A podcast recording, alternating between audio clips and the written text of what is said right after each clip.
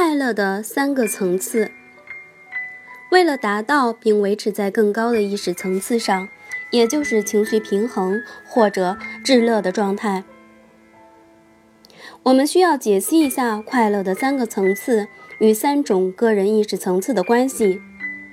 平衡情绪是一种技艺，它帮助我们优雅且善巧地锻炼心智，逐步达到并维持在更高的意识状态里。这个微妙细腻的技巧是由二十年以上的治疗经验和观察发展出来的。第一个层次，竞争式的快乐。在意识中，从竞争得来的快乐是最低的层次。有些人永远困在企图达成竞争式快乐的状态里，他们输的时候往往变得泱泱不乐且具有破坏性。这些人完全经由竞争来界定自己和个人的价值，并且把输这件事看成是个人最终的失败。如果他们输了，他们会很痛苦。竞争可见于运动、游戏和赌博，以及商业、学术和战争等领域。在这些领域里，当我们得胜或超越他人时，我们都会觉得快乐。在商场上，我们一旦击败了生意的对手，就觉得很快乐。在学校，我们得到比其他同学更好的成绩时，也感到非常快乐。战利品、收入以及其他衡量的标准，测量出了众多竞争形式的结果，而身为竞争者，毫无疑问会觉得棒透了。尤其在我们脱颖而出，得到第一名，可以享受这些奖赏的那一刻。然而，这种竞争式的快乐总是短暂的，迟早我们会尝到被击败的滋味，因为永远会有下一场战役等着我们获胜。而且，在每一场比赛之中，只可能有一个优胜者或一支队伍胜出，其他人都被界定为失败者。以下这则古老的印度故事描绘出了这种形式的快乐的局限。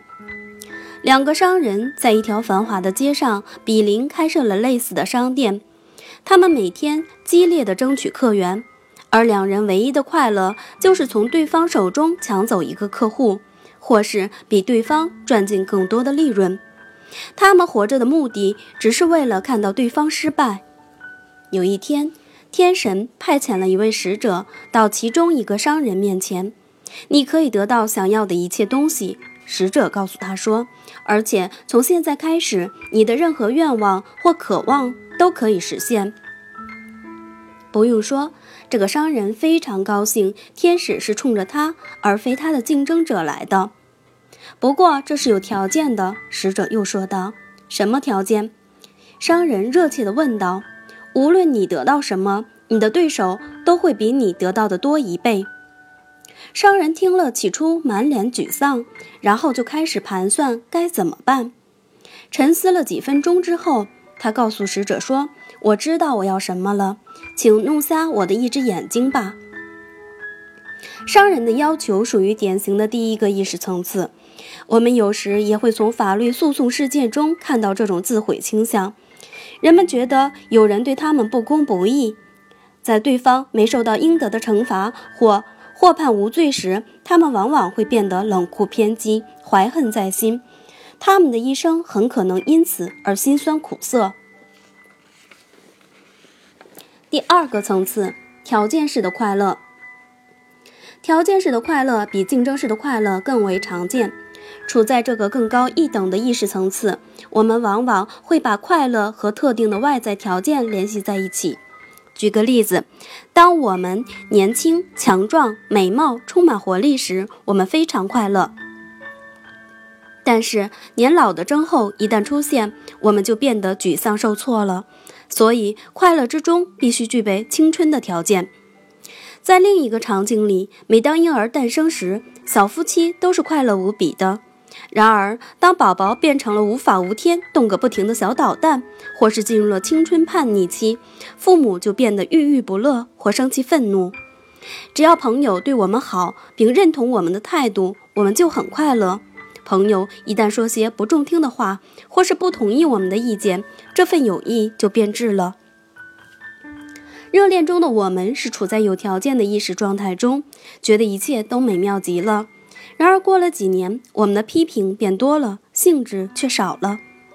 条件式的快乐永远不会长久，因为条件总是会改变的。我们迟早会发现，事情并不像当初所想的那样。那时，我们就可能变得洋洋不乐了。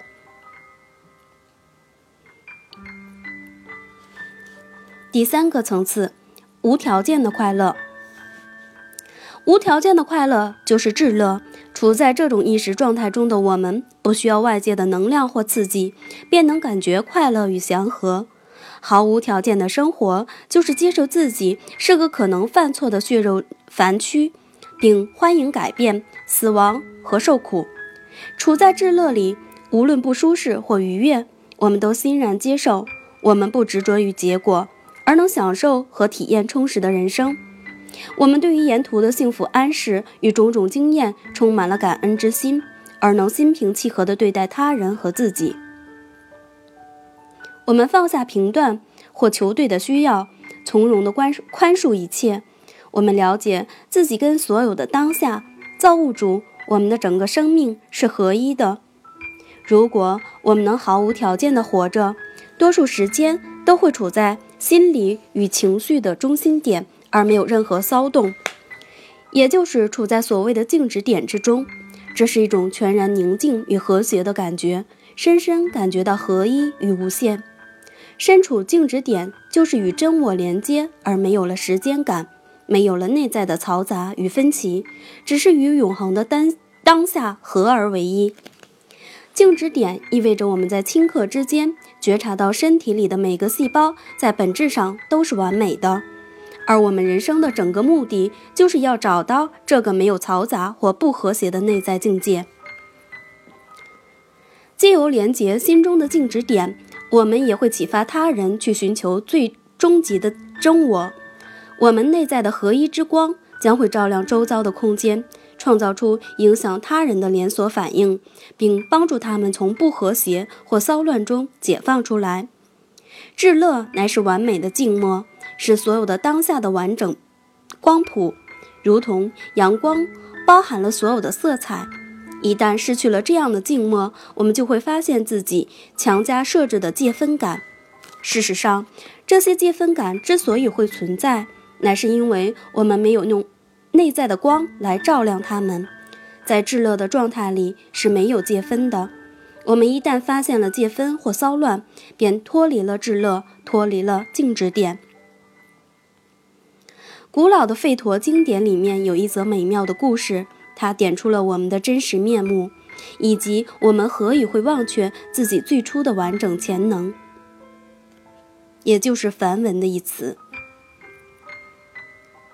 在印度的某个丛林里，母狮子产下了一头幼狮。不幸的是，母狮生产后不久就死了，留下只有数周大的小狮子。饥饿的小狮子不断试着唤醒它的母亲。却徒劳无功，最后，它跌跌撞撞地走开了，迷失在树林里。在命运扭转的力量之下，寻找食物的幼狮遇见了正在哺喂小羊的母羊。温柔的母羊接纳了幼狮，并喂它吃奶。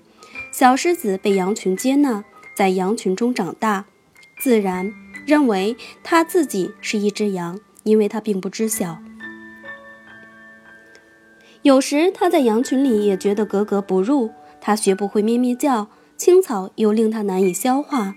尽管内心有一个越来越强的声音告诉他说，他和其他的羊是不同的，然而现实又似乎不是这么一回事。他最终还是接受了自己和其他的羊是一样的这件事。有一天。当羊群一如往常的吃着青草时，一头巨大的咆哮着的狮子开始追逐它们。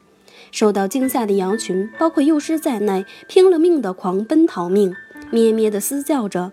看到幼狮如此害怕，而且像羊一样咩咩地叫着，狮子深感震撼而停止了步伐。一瞬间，巨狮一口攫住了幼狮，叼着后者的颈子，没入了森林。狮子向吓破胆的幼狮解释自己并不打算吃了它，而且告诉幼狮，它是森林之王狮子的儿子，不该与羊群为伍，更别提吃青草或咩咩叫了。